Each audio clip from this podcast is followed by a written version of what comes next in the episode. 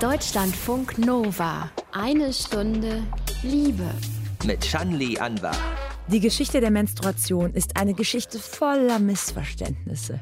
Hieß es doch so schön in einem Werbespot für Tampons und Binden äh, in den 90er Jahren, wo dann bei den Binden mit so blauer Flüssigkeit gezeigt wurde, wie saugfähig die sind. Also realitätsnah geht anders. Zum Beispiel im Buch Rot ist doch schön. Das ist ein liebevoll gezeichneter Comic über die Periode aus Sicht eines jungen Mädchens erzählt im Tagebuchstil mit so Zeichnungen, handschriftlichen Notizen. Illustratorin Lucia Samolo will damit gegen die Klischees angehen. Diese ganzen Schmerzen, das nervt. Oh, ich kann jetzt hier nicht mit, weil, keine Ahnung, Menstruation, Tamponwechsel, das stört immer irgendwie dass man da aber sich mal klar macht, dass das A was total Natürliches ist und B eigentlich auch was unfassbar Schönes, weil der Körper ja eben fruchtbar ist und man gesund ist und Kinder bekommen kann und ja, dass, dass man das einfach irgendwie positiv sieht. Lucia erzählt gleich ausführlicher über ihren Comic zur Menstruation oder ich würde es ja fast lieber Bildergeschichte nennen. Dann hören wir noch, was Männer eigentlich über die Periode wissen und denken. Und zum Schluss erzählt Emma im Liebestagebuch über ein schönes Date mit deutlicher Kommunikation. Ich weiß gar nicht wie, aber wir kamen dann irgendwann da auf das Thema, worauf wir denn beide im Bett stehen. Und es war überhaupt nicht plump oder so. Ich war total entspannt und er auch. Dann haben wir darüber erzählt, worauf wir im Bett so stehen oder was uns anmacht. Also ich habe ihm zum Beispiel erzählt, dass ich darauf stehe, wenn ich den Eindruck habe, dass ich die Kontrolle habe im Bett oder dass ich die aktive Rolle übernehmen kann und überhaupt nicht darauf stehe, wenn ein Mann die aktive Rolle nicht verlassen kann. Emma hört ja am Ende von einer Stunde Liebe. Willkommen. Deutschlandfunk Nova. Wir schauen uns ein Buch an, das aus der Gefühlswelt eines jungen Mädchens heraus erzählt, wie ist das eigentlich mit der Periode. Meistens geht es ja so los zwischen 11 und 14 Jahren. Und was gibt es da eigentlich so für Mythen, für Tabus rund um das Thema? Aber es gibt auch Tipps, wie es einem besser gehen kann während der Tage. Alles in so schönen Zeichnungen erzählt, das äh, zeichnet wirklich Rot ist doch schön aus. Das Buch hat auf der Frankfurter Buchmesse vergangene Woche einen Nachwuchspreis für Kinder- und Jugendliteratur bekommen, den Serafina-Preis für Illustration. Die prämierte Zeichnerin ist Lucia Samolo aus Münster und ich wollte als erstes von der 28-Jährigen wissen, das ist eben doch irgendwie nicht nur ein Comic für Kinder und Jugendliche, oder? Nee, eigentlich habe ich das ein bisschen für jeden geschrieben, sage ich immer, weil ich finde, dass generell mehr darüber geredet werden muss. Natürlich hilft es, glaube ich, jungen Mädchen, die ähm, sich da irgendwie in der Zeit ein bisschen unwohl mitfühlen und vielleicht ein bisschen überfordert sind und gar nicht wissen, was da gerade passiert. Aber auch für ja, junge Frauen, die bereits ihre Menstruation haben, ist das irgendwie so ein bisschen bestärkend, da mutiger und offener und freier mit umzugehen. Genauso wie ich auch positive Rückmeldungen bekomme von älteren Frauen, die sagen, ach endlich, ich hätte mir sowas mal gewünscht, so ein Buch in der Zeit, als ich jung war und sowas jetzt aber auch total positiv aufnehmen. Mhm. Und gleichzeitig finde ich auch, dass Jungs darüber Bescheid wissen müssen. Also Jungs sowie Männer auch. Ähm, durch das Buch führt uns ein Mädchen äh, mit schwarzen langen Haaren, das ist so Hauptcharakter. Und das Buch erinnert irgendwie, als wäre es so ihr Tagebuch. Also alles ist gehalten in den Farben so rot, rosa, gelb, schwarz kommt auch viel vor. Ähm, der Ton in den Texten ist total persönlich. Am Anfang steht zum Beispiel, einige freuen sich, wenn es soweit ist. Ich aber stand der ganzen Angelegenheit eher skeptisch gegenüber. Ist das jetzt ein fiktiver Charakter oder ist das persönlich von deiner Geschichte geprägt? Das ist total persönlich von meiner Geschichte geprägt. Also ich hätte auch niemals gedacht, dass das Buch veröffentlicht wird. Aber ich finde es jetzt ganz lustig, weil das wirklich alles meine persönlichen Erfahrungen sind oder gemischt auch ein bisschen mit denen von Freundinnen, die ich gefragt habe, von meinen Mitbewohnerinnen. Aber ja, das ist sehr persönlich und nicht fiktiv. Dazu muss man sagen, äh, es ist im Rahmen deiner Bachelorarbeit entstanden. Also hast du deshalb erst so gedacht, okay, das ist jetzt eigentlich, um Abschluss zu kriegen und nicht wirklich was, was ich nach außen veröffentlichen werde. Nicht unbedingt, um einen Abschluss zu bekommen. Ich habe natürlich nach einem Thema gesucht, weil ich wusste, dass meine Bachelorarbeit bevorsteht. Aber als ich dieses Thema gefunden habe und angefangen habe, mich da so reinzuarbeiten, wurde das immer, immer mehr zu so einem Herzensthema, das ich irgendwie als sehr wichtig empfunden habe. Und ich habe das nachher einfach nur der Sache wegen gemacht, glaube ich. Auch ein bisschen für mich selber, weil ich selbst so einen gewissen Prozess durchlaufen habe während der Recherche und während des Schreibens und Zeichnens.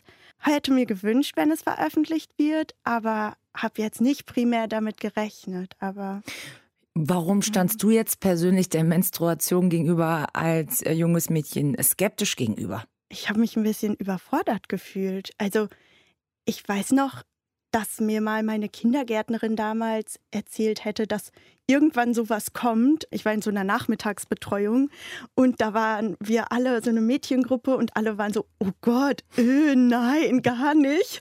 Und da haben wir das erste Mal davon gehört und dann passiert einem das eben selber auf dem Geburtstag von meiner Stiefoma und ich dachte einfach nur, oh Gott, was ist denn jetzt los? Und war völligst überfordert und habe mich total irgendwie dafür geschämt und wusste gar nicht, wie ich mich jetzt vom Klo runter bewegen sollte, ohne dass jemand irgendwie diese, diesen Blutfleck in der Hose sieht. Und ja, ich wusste irgendwie einfach überhaupt nicht, wie ich damit umgehen sollte. Diesen 80. Geburtstag der Stiefoma beschreibst du auch so ziemlich am Anfang vom Buch. Und es hat auch immer so einen humorvollen Ton. Ich glaube, diese Situation kennen viele Frauen, dass die erste Periode mit einem sehr seltsamen Ereignis verbunden war. Und das ist irgendwie ziemlich unvergesslich.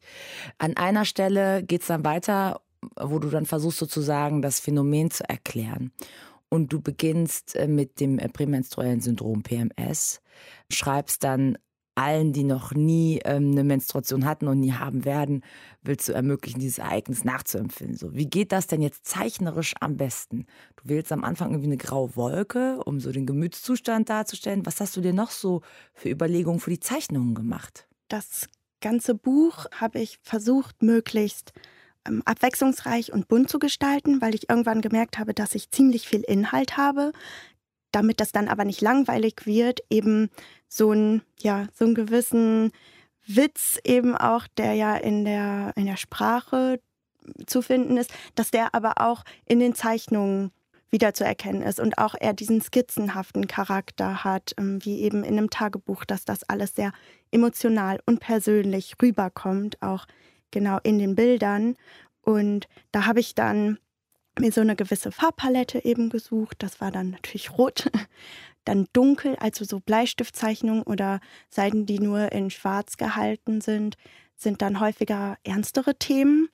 Und zwischendurch aber noch so was Gelbes, Knalliges und Rosa, damit das irgendwie so ein bisschen, ja, lustig und ja, eben auch positiv und witzig und ansprechend und äh, ja, und was jugendlich rüberkommt. Wichtig ist, es ist ja wirklich auch immer so handschriftlich. Es ist jetzt kein Comic, wo du irgendwie noch eine Zeichensetzung gewählt hast. Ähm, es kommt immer so mit irgendwie Pfeilen und mal Großbuchstaben, mal klein. Es hat wirklich was ähm, Jugendliches, was Frisches. Biologisch wird es auch in deinem Buch äh, ganz klar. Du erklärst ganz kurz dann auch mal ähm, an einer Stelle, woher kommt eigentlich das Menstruationsblut. So eine kurze Zeichnung, wie das eigentlich abläuft bei der Frau. Eigentlich gehört sowas ja in Schulbücher. Hattest du das bei deinem drin? Oh, ich ich habe da auch drüber nachgedacht. Ich habe mich gar nicht mehr so wirklich an diese Schulbücher erinnern können, tatsächlich, weil ich glaube, so explizit hatten wir das Thema nicht. Zumindest nicht so, dass es mir in Erinnerung geblieben ist. Und das finde ich auch ein bisschen traurig. Also da habe ich auch darüber nachgedacht während der Recherche und fand das schon bezeichnend. Lucia Sambolo über ihr Buch Rot ist doch schön sprechen wir in eine Stunde Liebe gleich weiter. Über Scham, Tabus und Mythen. Deutschlandfunk Nova. Eine Stunde Liebe auf dem Weg ins wohlverdiente Wochenende. Wir haben Illustratorin Lucia Samolo zu Gast, die ein Buch über Menstruation gezeichnet hat. An einer Stelle äh, geht es bei Rot ist doch schön ähm, um diese Scham nach einem Tampon zu fragen. Und dann entgegnest du, Lucia, mit diesem trotzigen Satz, ja, ich ziehe gleich einen blutgetränkten Tampon aus mir heraus und stoppe den Blutfluss, indem ich mir einen neuen in die Vagina schiebe. Deal with it. Ja. Geht es im Grunde auch darum, so ein bisschen ja, Leute mutig zu machen, zu sagen, naja Gott, dann redet halt drüber, dass ihr auf der Arbeit vielleicht gerade keinen Tampon habt und dann könnt ihr auch mal laut durch den Raum rufen, hey, wir hatten eigentlich einen Tampon dabei. Ja, genau. Also ich finde, da sollte nichts dabei sein. Wieso versteckt man irgendwie so Tamponpackungen im, im Badezimmer in irgendwelchen schöneren Drumherumpackungen oder ich weiß nicht, natürlich da komme ich ja auch noch mal an einer Stelle in meinem Buch zu, dass ich die Tamponpackung ähm, kritisiere. Aber ich finde, es ist nicht sonderlich viel schöner oder appetitlicher, wenn man fragt, ey, hast du mal ein Taschentuch und dann rotzt man da rein. Das ist jetzt auch irgendwie nicht so schön, aber es ist nicht so schlimm, danach zu fragen. Mhm. Und ein Tampon, ja, das ist eben einfach so. Und ich finde es nicht schlimm. Es ist einfach was total Natürliches. Es ist ja nicht nur bei der Tamponpackung, dass dann zum Beispiel blutblau dargestellt wird. Es ist ja auch bei Binden- oder Tamponwerbung ganz oft so, dass es dann immer so blaue, cleane Flüssigkeit ist, die so als Vorführcharakter irgendwo reingeschüttet wird. Ähm, du räumst dann auch mit historischen Mythen bis hin zu Aristoteles auf. Aristoteles, der zum Beispiel die Theorie vom überschüssigen Blut der Menschen hatte. Beim Mann wird ein Samen draus. Die Frau ist ein Gefäß für diesen Samen und das Blut muss ja irgendwo hin, also blutet sie. Ähm, welcher Mythos hat dich bei der Recherche am meisten ja irgendwie geärgert? Ich fand die schon alle irgendwie ziemlich banal. Natürlich war die Wissenschaft da auch immer noch auf einem anderen Standpunkt und die Möglichkeiten. Andererseits hat sich Aristoteles ja auch ziemlich wichtige Sachen ausgedacht, die für unsere jetzige Welt, Physik, Mathematik immer noch gelten und richtig waren. Ich konnte mich da gar nicht entscheiden und war in der Suche einfach nur, es war eins besser als das andere. Und Menstruation zum Beispiel als Gift zu bezeichnen, fand ich sehr interessant. Das war, wurde einfach so abgetan von Paracelsus eben. Oder auch, dass ähm, bei Menstruationsschmerzen helfen soll, ja, wenn Frauen dann verheiratet werden. Und das fand ich irgendwie einfach so sehr abstruse Lösungsansätze und die sich aber gar nicht wirklich immer mit der Frau und ihren Gefühlen auseinandergesetzt haben. Und Niemand hat mal die Frauen gefragt, was sie vielleicht denken, was da in ihrem Körper vorgeht. Und Stigmatisierung der Frauen in den großen Weltreligionen gibt es ja bis heute noch ähm, gegenüber menstruierenden Frauen. Sie seien während der Periode unrein. Das ist so das große Wort, was immer kommt, die Unreinheit. Und ja. du nennst da auch einige Beispiele für. Meinst du, dass diese Denke ein Grund dafür ist, warum das Thema auch heute noch, du bist Jahrgang 1991 und hast das so wahrgenommen, immer noch so ein bisschen äh, schambehaftet ist, über Menstruation zu sprechen? Ja, das kann ich mir schon vorstellen, weil ich eben auch in Drogerien, Supermärkte gegangen bin und mir eben diese Packungen von Binden, Tampons, es gibt dann ja auch so ähm, hygienische Zupf Tücher für unterwegs oder irgendwas, die auch bewiesenermaßen gar nicht so gut sind für die Scheidenflora. Ähm, aber sowas gibt es alles, dass man irgendwie hauptsächlich sauber ist und rein und nichts darf hier irgendwo nach riechen. Und das steht so oft auf diesen ganzen Packungen und Produkten drauf, dass das natürlich irgendwie unterschwellig sowas transportiert wie, wenn du das hier alles nicht benutzt, bist du dreckig. Hm. An einer Stelle zählst du dann auch noch so wirklich Skurrilitäten auf, die es noch bis vor wenigen Jahren gab. Beispielsweise bis zu den 1960er Jahren dachte man, Menstruationsschweiß, was auch immer das genau ist, würde die Entwicklung von Fotofilmen beeinflussen. Oder bis zu den 70ern durften Frauen nicht Blut spenden. Das würde die roten Blutkörperchen zerstören, steht im Buch. Und du fragst dann an dieser Stelle, wo du das alles Skurrile so aufzählst, wie wäre wohl alles gekommen, wenn Männer menstruieren würden? Das ist natürlich eine sehr unterschwellig kritische Frage, aber ganz eindeutig denke ich, dass eben die Menstruation weitaus positiver gesehen werden würde, weil es war einfach immer schlicht ein Ausschlusskriterium für Frauen. Frauen dürfen dann dies nicht, das ist bestimmt schlecht für das und es ist auf jeden Fall giftig und einfach negativ. Und ich könnte mir vorstellen, dass eben Männer das weitaus mehr gefeiert hätten und ja eben einfach nicht diese negative Sicht so stark überwogen hätte. Vielleicht so ein Contest. Wer kann mehr als so eine kleine Espresso-Tasse menstruieren? Genau. Wer, wer, hat das meiste Blut? Irgendwie so, ne? Vielleicht irgendwie ein bisschen heroischer. Genau. Oder was man ja auch ähm, sieht an dieser Theorie von Aristoteles: der Mann kann den Samen kochen, der Mann kann dies und das. Also, und da könnte man eigentlich auch den Spieß umdrehen und sagen: ja, die Frau kann menstruieren und die Eier produzieren und ist fruchtbar und das verstehe ich nicht, wieso das nie so positiv gesehen wurde. Zumindest überwiegend nicht. Es gibt ähm, genau. Kulturen, ähm, wo das schon so war oder auch noch ist. Genau, das stimmt. Und wo wir sie schon angesprochen haben, was Männer über Menstruation so denken, hört ihr gleich. Deutschlandfunk Nova. Eine Stunde Liebe. In eine Stunde Liebe geht es heute um die Periode. Wir haben unseren Reporter Benjamin Weber losgeschickt, um sich umzuhören zu dieser Frage. Was sagen eigentlich Männer über Menstruation? Spontan jedenfalls erstmal nicht so viel. Menstruation aus der Sicht von Männern. Äh, nee, eigentlich. Deutschlandfunk Nova, geht ganz schnell. Nee? Männer, die sich zur Menstruation äußern. Nee. Nee? Und ganz ehrlich, irgendwie ist es mir auch ein bisschen unangenehm, fremde Männer auf der Straße nach ihrer Haltung zur Regelblutung zu befragen. Deswegen spreche ich erstmal mit einem guten Freund. Aber meiner Meinung nach sollte man ruhig öffentlich darüber sprechen. Also warum nicht? Es ist ein ganz natürlicher äh, Zyklus im Leben. Also ich spreche mit meiner Freundin drüber, weil sie äh, unter PMS leidet. PMS, das prämenstruelle Syndrom, beschreibt emotionale und körperliche Beschwerden im Zusammenhang mit der Regelblutung. Und da ist auch schon das erste Klischee. Frauen, die ihre Tage bekommen oder schon haben, sind leicht reizbar, werden schnell emotional und launisch. Das wird von Männern gerne auch mal als Vorwurf formuliert und auch ich habe vor gar nicht so langer Zeit zu meiner Freundin gesagt, mit dir diskutiere ich überhaupt nicht mehr, wenn du deine Tage hast. Hab mich kurz später dafür entschuldigt. Denn wir wissen ja, dass Menstruation zumindest für einige Frauen sehr schmerzhaft sein kann.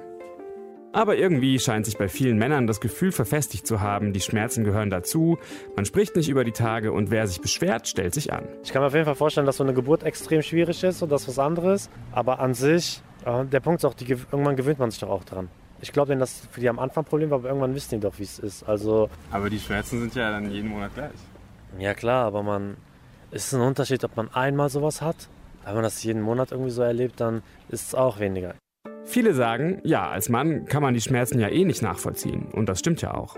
Aber man kann sich informieren. Es gibt Studien, die sagen, Regelschmerzen können so schlimm werden wie die Schmerzen bei einem Herzinfarkt. Auch schwer nachvollziehbar für die meisten von uns. Meine Freundin schlägt vor, ich soll mir einfach vorstellen, mir tritt tagelang regelmäßig jemand doll in die Eier. Das sind zwar Schmerzen, die sie sich nicht vorstellen kann, aber vielleicht ist es ja gerade deswegen vergleichbar, auch wenn natürlich nicht alle Frauen sich so fühlen. Wenn ich so drüber nachdenke, ist schon bizarr, wie wenig in der Öffentlichkeit über Menstruation gesprochen wird.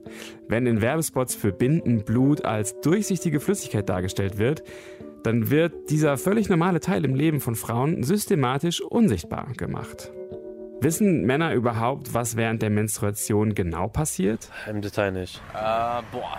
Medizinisch erklärt, ist schwierig, glaube ich, aber ich. Ich habe keine Ahnung, was mit der Gebärmutter passiert. Die nicht befruchtete Eizelle wird aus dem Uter aus dem Uterus, aus der Gebärmutter entfernt vom Körper selbst, weil sie ja eben nicht gebraucht wurde. Ne? Auf Twitter habe ich Frauen die Frage gestellt, würdet ihr euch wünschen, Männer wüssten mehr über die Periode und wenn ja, worüber?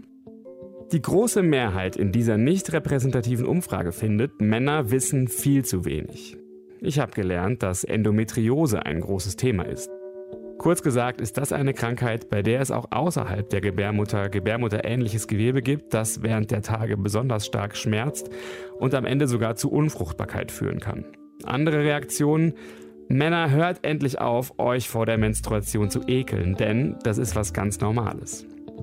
Und viele haben geschrieben, sie haben einfach keinen Bock mehr, sich andauernd erklären zu müssen, wenn sie ihre Tage haben, wenn die Schmerzen so schlimm sind, dass sie nicht arbeiten können, zum Beispiel. Mein Fazit. Lieber mehr zuhören, was Frauen zu erzählen haben. Und das Thema Menstruation nicht scheuen. So wie dieser Mann. Ja, ich versuche natürlich schon irgendwie meinen Beitrag dazu zu leisten. Und ich glaube, es sollte auch definitiv kein Tabuthema sein. Also Männer, die sich irgendwie davor ekeln oder sonst was, ja, denen würde ich einfach mal raten, vielleicht ein bisschen das Ganze nochmal neu zu reflektieren. Ja, klingt doch ganz gut. Eine Stunde Liebe hier und gleich geht's weiter mit dem Buch Rot ist doch schön, das übrigens auch viele Möglichkeiten bietet, die Menstruation aus verschiedenen Perspektiven zu reflektieren. Deutschlandfunk Nova. Eine Stunde Liebe. Wir haben in einer Stunde Liebe die Zeichnerin Lucia Samolo zu Gast. Und nachdem Lucia fast 100 Seiten zur Menstruation liebevoll aus der Perspektive eines jungen Mädchens gezeichnet hat, ja fast wie so ein persönliches Tagebuch gestaltet, aber auch voll von Tipps und Infos zu den Tagen, was ist denn nach so einem Werk das Fazit? Lucia meint, wir sollten alle freier darüber reden, weil ich glaube, dass das sehr viel erleichtern würde, auch positiver dem Ganzen gegenüberstehen Und ich habe das ganze Buch ja auch mit einer Gynäkologin durchgesprochen und die hat mir auch erzählt, dass Schmerz tatsächlich anerziehbar sein kann. Das heißt dann ja, wenn eine Mutter dem Ganzen positiv gegenübersteht, wirkt sich das dann natürlich auch auf die Haltung der Tochter zur Periode aus. Und da finde ich, könnte das so ein Durchbrechen von einem Teufelskreis sein, dass man eben irgendwie versucht, die ganze Zeit was zu verstecken und sich schämt und dadurch eben auch so, ja, wie so ein Unterdrückungsschmerz quasi die Schmerzen noch stärker macht. Du gibst auch Tipps im Buch. Äh, eine kleine Bauanleitung für Körnerkissen ist dabei. Du nennst Teesorten, die gut helfen äh, während der Periode, Yoga-Positionen oder auch die Aufforderung, esst einfach mehr Bananen wegen Magnesium und so. Ähm, das sind halt alles so Kleinigkeiten, auf die man auch achten kann, um sich irgendwie wohler zu fühlen. Ne? Genau. Also, dass man da auch nicht so streng vielleicht zu sich ist in der Zeit, ähm, sagen, man muss jetzt aber hier Leistung abliefern und ja, irgendwie so durchpowern wie sonst und so tun, als wenn nichts wäre. Nein, es ist offensichtlich was mit ähm, dem Körper los. Nichts, was ich jetzt sagen will, dass es negativ ist, dass man nicht so viel schafft oder geschwächt ist oder irgendwas. Aber der Körper hat eben gerade einen anderen Status, sage ich mal. Und das muss man total respektieren und berücksichtigen. Am Ende resümierst du so ein bisschen, ähm, dass anders als beispielsweise in Japan äh, Frauen in Deutschland nicht den Anspruch auf bezahlten Urlaub haben, wenn sie Periodenschmerzen haben. Und ähm, ein Grund eben, den du auch gerade schon nochmal genannt hast, ist ähm, aus deiner Sicht, weil wir zu wenig drüber reden. Jetzt hat Finanzminister Scholz signalisiert, die Steuer auf Menstruationsprodukte kommendes Jahr zu senken von bisher 19 auf 7 Prozent. Sind das so kleine Erfolge, die nicht nur durch Online-Petitionen entstanden sind, sondern vielleicht auch, weil Illustratoren wie du es bist ähm, oder auch andere medial das Thema Menstruation immer mehr aufgreifen? Ich denke, da kommen viele Aspekte zusammen und da spielen viele Komponenten eine Rolle. Und eben ja, dass man jetzt auch in, auf Instagram, auf Facebook darüber redet, irgendwie offen sagt, ja, so sieht's aus, das ist was total Natürliches. Natürlich trägt das dazu bei, dass sowas dann auch immer mehr an die Öffentlichkeit gerät und Menschen auch merken, ja, was ist das eigentlich? Erstmal solche kleinen Sachen überhaupt Gehör finden, wie zum Beispiel diese 19% Tamponsteuer oder auf Hygieneprodukte, was ja im Jahr 2019 eigentlich total abstrus ist, dass das jetzt erst zur Sprache und zur Rede kommt, dass das so ist. Und du hast im Grunde auch den Appell am Ende deines Buches, noch mehr reden, um den Teufelskreis aus Menstruationsbeschwerden und Scham zu brechen. Ist das so dein Ziel mit dem Buch? Ja, diesen Teufelskreis zu durchbrechen und aber auch das Ganze positiv zu sehen. Also ich fange das Buch ja auch ein bisschen skeptisch einfach an, wie ja auch schon gesagt wurde, weil ich da selbst sehr skeptisch gegenüber stand immer zum Thema Menstruation. Nicht nur das erste Mal Menstruation haben, sondern auch diese ganzen Schmerzen, das nervt. Oh, ich kann jetzt hier nicht mit, weil, keine Ahnung, Menstruation, Tamponwechsel, das stört immer irgendwie. Und ähm, dass man da aber sich mal klar macht, dass das A, was total Natürliches ist und B, eigentlich auch was unfassbar Schönes, weil der Körper ja eben fruchtbar ist und man gesund ist und Kinder bekommen kann. Und ja, dass, dass man das einfach irgendwie positiv sieht. Du benutzt sogar das Wort Stolz. Genau. Mächtig stolz könnte man da sein.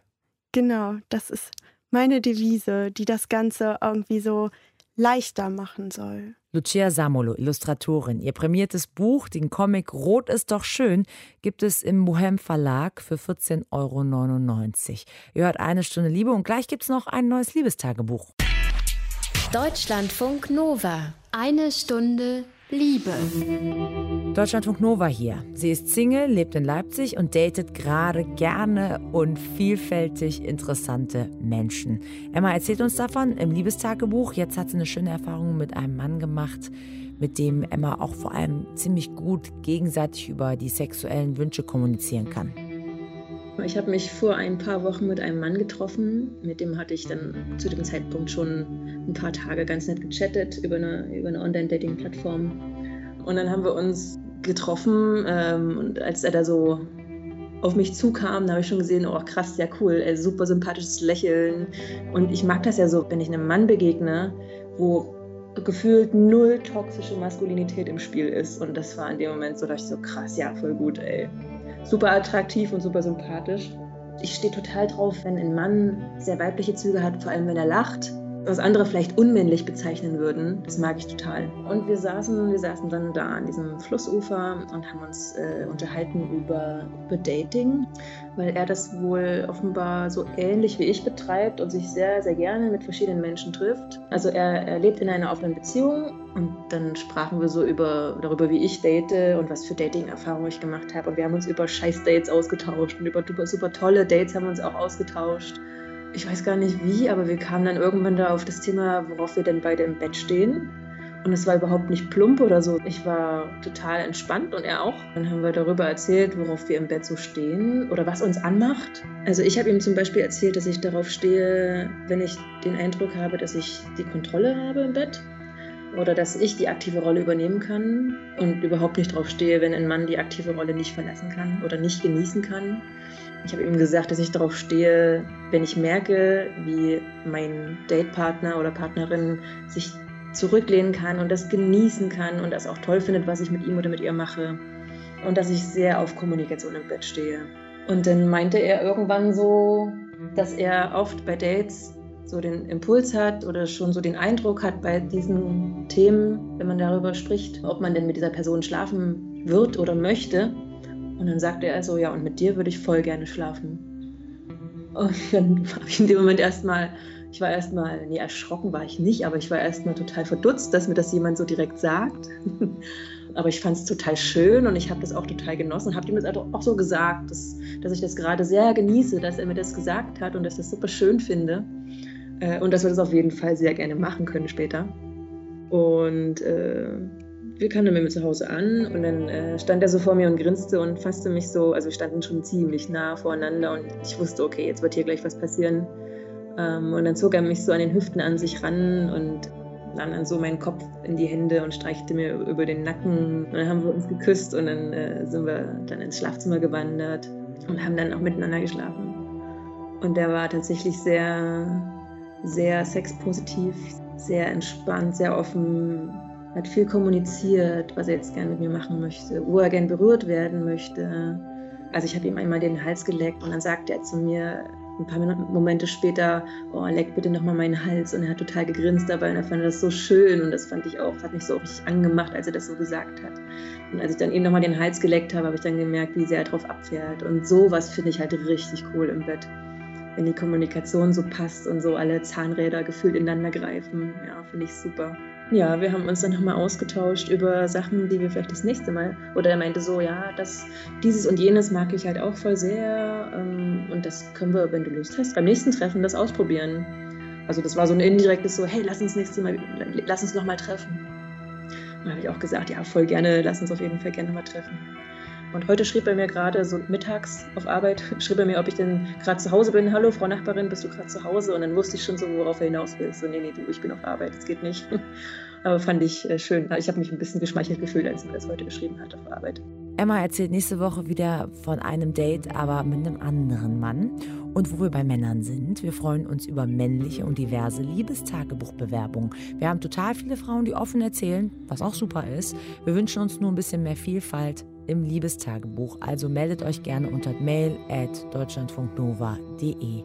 Zum Schluss danke ich, Shanli Anwar, euch fürs liebevolle Lauschen. Deutschlandfunk Nova.